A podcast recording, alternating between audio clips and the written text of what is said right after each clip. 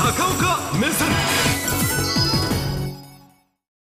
行くんだろうという情報はまあ先週から流れていましたけれども、えー北朝鮮らしいと言いましょうか、列車でございます。と言いましてもですね、あの目的地のウラジオストクってちょっと字に隠れてますが、この辺なので、あの国境まではあっという間ですし、まああ半日あれば着くというような感じで行かれるんだと思いますが、なんせ4年ぶりの外遊でございますが、さあ今日はそこに行ってロシアと何の話をするのか、テレビご覧の皆さんひょっとしたら初めて見る。金正恩さんの景色をご覧になれるチャンスがあります。国際情勢を踏まえた動きなのかまあ、ロシアもあのその辺はよく考えてまして、うん、えー、なかなかやっぱり大国意識捨てられない国でもありますのでいきなりこの首脳会談というよりはあご紹介しましたようにこの経済会議で、うん、えー、たまたまウラジオストクに行くからまあ、そこで会えるもんならという形をまあ整えているわけでございます。でその経済会議というのが、はい、こちらでございまして、えー、東方経済フォーラムといいます。東っていうのはモスクワから見て東です。ですので、えー、これまではあのロシアが主催する最大級のビジネスの会議でした。で大事なのがですねやっぱりあのロシアとしたらモスクワより東、まあ、もっと言うとシベリアです、えー、そこで農作物を作ってもらいたい工場を作ってもらいたい、えーまあ、先進国から投資をしてもらいたいということだったんですがこの会議は毎年花となるまあこの国が行くのかと。というのが売りだったんですね。で、ご覧いただきますように、かつてはですコロナの前ですが、えー、我が国の安倍総理も行かれました、それから、えー、習近平国家主席、中国はトップが来ました、そしてインドのモディ首相、もう皆さん、国家を代表する方が来られて、えー、プーチン大統領がそれをもてなすということだったんですが、さあ、そこで持ってきて、えー、今年はどうだと、今年の目玉はということになるんですが、大変申し訳ございません、両国の皆様。えー、お名前も出せません、えー、トップではないです、え、中国は副首相、ラオスは国家副主席、え、お名前を出しても多分テレビご覧の皆さんはあという方ではないわけですね、え、そこで今年の目玉にまだあのアウトは言っておりませんが急浮上したと言われているのがこの方でございます。ただし、え、難しいのは申し上げましたようにやっぱりお若い指導者。そして国としても、まあ、そんな大きな国ではない。しかしながらやっぱりロシアはまあ、格が違うと今まではずっとそうしてきたわけですね、えー、ロシアというのは中国と並んで北朝鮮の、まあ、親代わりのようなもので、えーまあ、建国も助けたその後の武器も助けた。そしていろんな援助もしている、えー、というようなことで、まあ、お父さんの代おじさんの代もずっと付き合ってきたということを言ってるんですがまだまだ架空の違いはやっぱあるということなんですが今回、えー、金正恩総書記が目指すだろうと思われるのがひょっとすると立場が逆転します。やはりウクライナ絡みのことになってきますが、えー、ロシアはまず会えたら何をお願いをしたいのかというとロシアの方がちょっと切羽詰まってます、ウクライナです。あのね即戦力のしかも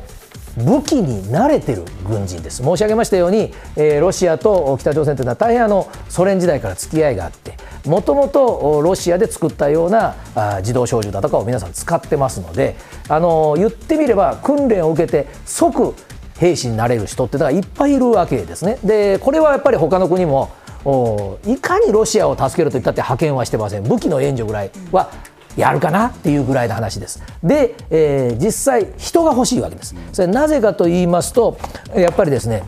ここですねあのロシア人を今一番死なせたくないわけです。でなぜかと言いますとこのロシアはですねやっぱりロシアの軍隊に国の義務として入ってる人が亡くなれば亡くなるほどウクライナで激戦になればなるほどやっぱり反対する声が増えるということがあるのでワグネルという名前がありましたその民間の兵隊さんにやってもらってるんだと本当のロシアの息子たちは死んでないよということをずっと演出してきたんですがどうもそれで足りなくなってきて最近話題になっているのがキューバです。でキューバもあのロシアと大変付き合いが長くて、えー、今もキューバの軍隊はロシアの武器の一部使ってますが、まあ、即戦力として雇いたいと。えー、お給料はキューバで働いてるも十何倍出しますと、えー、私、そんなこと言ってもらっても全然嬉しくありませんが、あのなんだったらご希望だったら家族ごとロシア人にして差し上げますと、国籍差し上げ、いりませんけど、まあ、そういうようなことまで言って、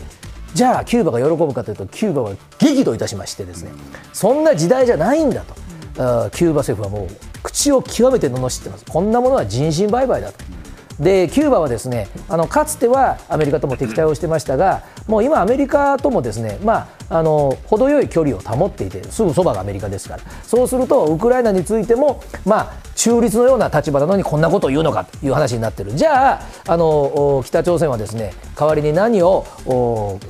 ロシアからもらうのかというと、こっちも人なんです、ただし技術者です、どんな、はい、こちらです、あの国を豊かにするというよりはやはり兵器です、で北朝鮮はあの軍の兵器をめぐる計画を立ててるんですが、あの計画の期間内でいいから、あの例えばこの大陸間弾道ミサイルだとかですね、あるいはこの潜水艦なんなんかのですね、はい、この技術力を上げる、そのための即戦力の技術者ってやっぱりロシアにいるんですね、これが欲しい。さあここからです。えー、テレビご覧の皆さんひょっとして見れるかもわからないという金正恩さんの初姿なんですが、うん、本来はあやはり若いとはいえ国家のトップですからそのややこしい話は1対1で密室でっていうのが当たり前なんですけど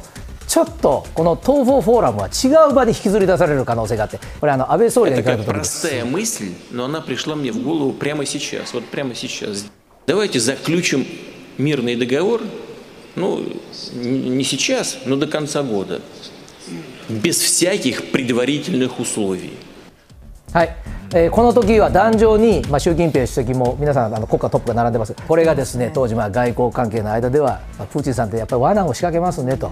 密室でじゃなくてこれもうはっきり言えば北方領土問題です、で北方領土問題が解決をうまくしたらその後平和条約って話になってるのに先は長女でいいかと。それも今年でどうだ心臓とねファーストネームまで呼んで、そういうことをやられるとやはり予定外の発言なので、うん、なかなかこうアドリブで答える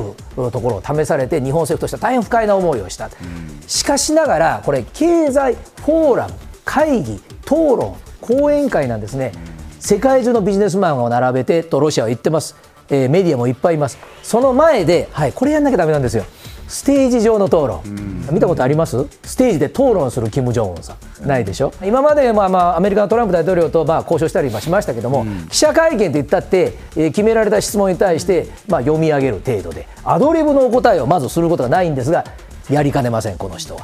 ということがあると、やっぱり、えー、キム・ジョンさんとしたらですね、ここに引きずり出されることを飲むのかどうか、出てきたら皆さん、これ初体験ということになりますが、さあ、えー、今の時点では、このフォーラムに参加するかどうかもわからないけど一応ウラジオストックには行く。このぐらいしかまだ言っておりませんが、えー、世界が注目をするのは仮に対談が実現した。そしてアメリカは早くも軍事援助をロシアに対してするんじゃないか。とさっきの人の話だけではなくて兵器もです。でさらに、えー、世界の目はこの会議の後に注がれております。今まではとっとと帰ってたんですが平壌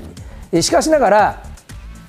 北朝鮮の、まあ、要するに首脳が動くときに、えー、街の治安を見たり警備状況を見たりホテルを調べたりする先遣隊がモスクワにも最近いるという情報がございましてそうするとモスクワまで行くのかということになると2001年お父さんの